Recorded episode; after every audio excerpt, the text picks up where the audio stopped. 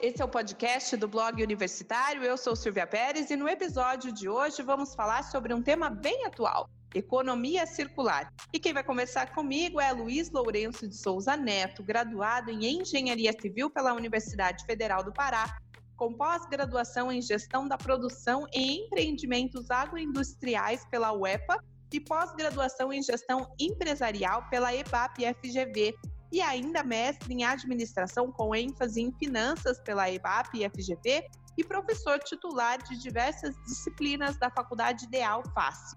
Professor, o Brasil gerou 79 milhões de toneladas de resíduos sólidos urbanos em 2018. Desse montante, 92% foram coletadas, o equivalente a pouco mais de 72 milhões de toneladas, mas 6,3 milhões de toneladas de resíduos deixaram de ser recolhidas nas cidades. Os dados fazem parte do último panorama dos resíduos sólidos da Associação Brasileira de Empresas de Limpeza Pública e Resíduos Especiais. Na comparação com outros países da América Latina, o Brasil aparece como campeão na geração de lixo, concentrando 40% do total gerado na região, o equivalente a 541 mil toneladas por dia, segundo a ONU Meio Ambiente.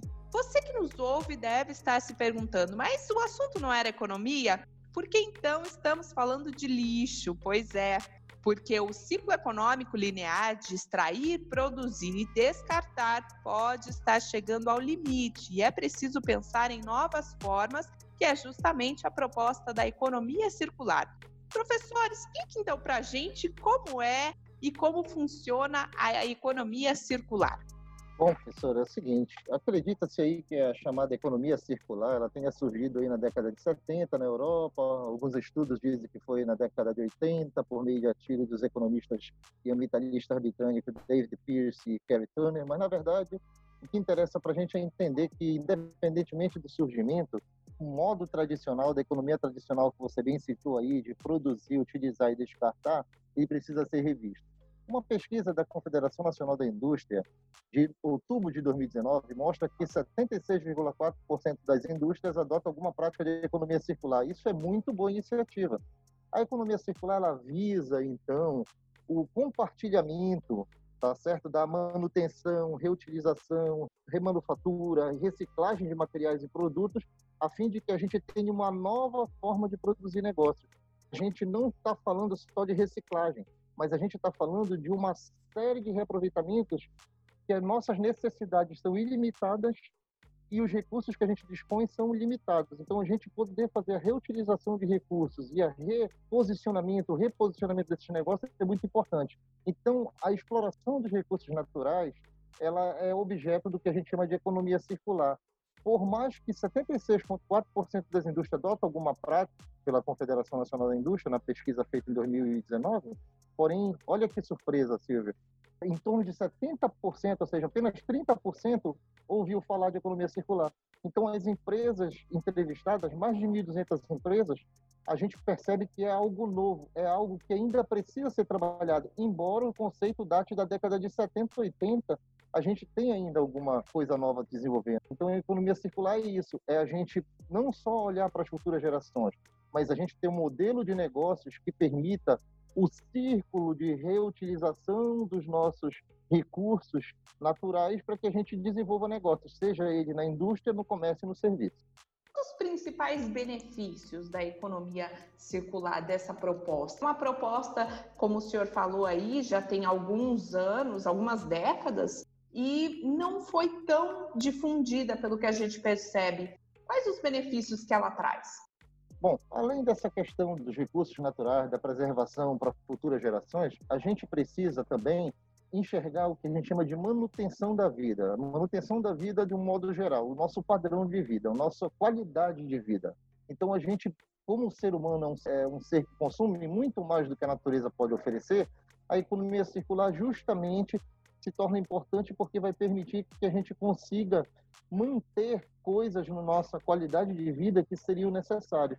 Então, muitos estudos existem mostrando que o modelo econômico tradicional é responsável, por exemplo, você falou do lixo. vou falar de uma outra coisa importante. 62% das emissões de gases de efeito estufa que afetam o nosso planeta são, principalmente nas condições de uso da terra, por exemplo, são emitidas, por exemplo, pelo processo produtivo tradicional. Então, isso gera o quê? Gera as queimadas que a gente está vivenciando, gera as tempestades, gera os fatores climáticos que são prejudiciais à vida do ser humano. Então, a importância da economia circular está em tudo isso. Está em a gente manter uma qualidade de vida em nível aceitável, contribuindo para a vida do próprio ser humano que habita esse planeta. Com certeza. Muitas empresas já trabalham com esse sistema na atualidade? Muito legal essa pergunta, Silvia. É importante a gente saber que a gente tem muitos exemplos, não só no nosso país, como no mundo todo, mas eu procurei destacar, assim, tanto para mostrar que é possível fazer, tanto no comércio, quanto no serviço, quanto na indústria. Então, uma das, das coisas importantes que a gente pode citar é, por exemplo, a gente usar o Programa Mineiro de Simbiose Industrial, por exemplo, que existe desde 2009, tem mostrado algumas iniciativas bastante interessantes. Eu vou te falar um exemplo da Granja Barreirinho, por exemplo, de Sete Lagoas, que recolhe as raspas de salgadinhos daquela indústria de salgadinhos industrializados para poder processar. São raspas de, de, salgadinhos que não poderiam ser utilizados mais para comercialização por algum problema da qualidade, mas que são rebeneficiados e são utilizados como ração para as aves. Então, é um exemplo já do setor produtivo rural utilizando isso.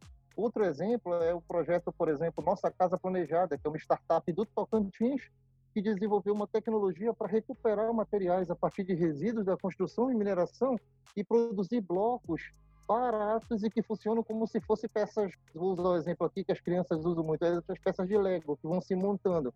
Então isso possibilita construir prédios modulares com baixo custo, eliminando a necessidade de uso de cimento, por exemplo, que a gente sabe que é um recurso que puxa o clinker lá, que é o recurso do calcário, que ele é muito, não é um recurso renovável. Então é um recurso esgotável. Então esses edifícios eles podem ser também reformados, construídos sob demanda. Então isso facilita muito no projeto, desperdício reduz bastante. É um outro exemplo. E por fim, vamos falar do serviço. Tem uma iniciativa muito interessante que é o projeto Pocket Beauty. Foi a primeira franquia de um salão de beleza construído com 100 metros quadrados de quatro containers que acaba se tornando a primeira franquia no mundo tratando disso. Então, é um salão de beleza onde existem iniciativas de reutilização do uso da água, o uso do container, que com 10 anos eles são descartados, e para onde vai se, se, se colocar um container daquele tamanho? Então tem que se achar negócios para trabalhar com esses containers. A redução do consumo de energia, uso de papéis recicláveis, enfim, usar um conceito de economia circular dentro da prestação de serviço no ramo da beleza, salão de beleza. Com certeza, professor. O senhor trouxe aí algumas iniciativas por empresas. É possível aplicar a economia circular também no dia a dia das pessoas ou só as empresas que conseguem aderir a esse sistema? Com absoluta certeza, eu te garanto que sim, Silvia. Eu acredito firmemente que qualquer empresa e qualquer pessoa pode implantar esse conceito não só nos negócios, mas no seu padrão de vida a gente pode utilizar esse resultado para o bem-estar das próprias outras pessoas.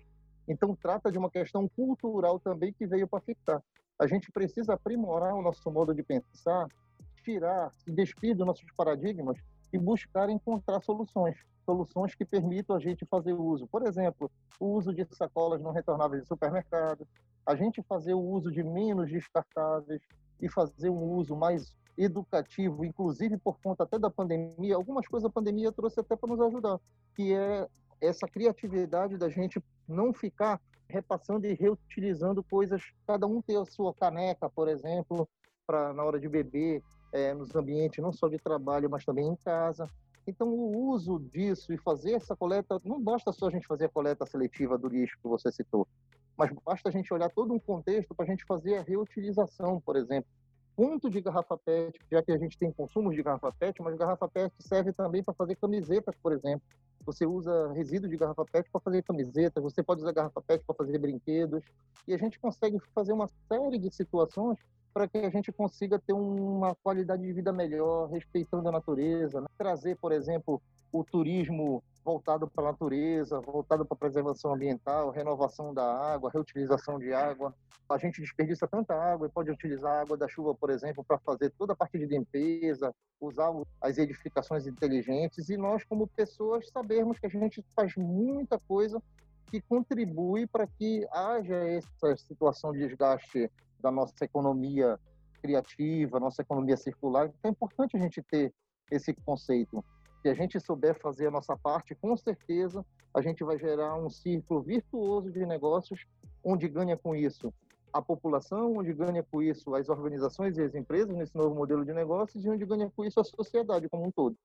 Pensar no ciclo completo, né, professor? Perfeito. A gente não achar que a coisa termina da forma como a gente imaginava anteriormente. A coisa pode ser continuada. Então, todo procedimento que a gente adota na nossa vida, a gente pode tentar pensar, poxa, isso que eu faço desta forma é a única forma de eu fazer? Tem alguma coisa nesse modelo que eu penso hoje, no que eu faço hoje, seja em compras, seja utilizando serviços, seja forma até da gente se postar em determinadas situações que possa contribuir para a gente ter um benefício coletivo maior? É essa que é a grande questão. E a economia circular ela vem muito a reboque desse conceito, desse conceito da coisa não terminar assim, da gente continuar rodando o ciclo e gerando coisas novas e coisas importantes para a nossa própria vida. Com certeza. Muito obrigada, professor Luiz, pela participação. Esse episódio do nosso podcast vai ficando por aqui. Outros conteúdos você pode conferir no nosso Spotify ou no blog universitário. Até a próxima!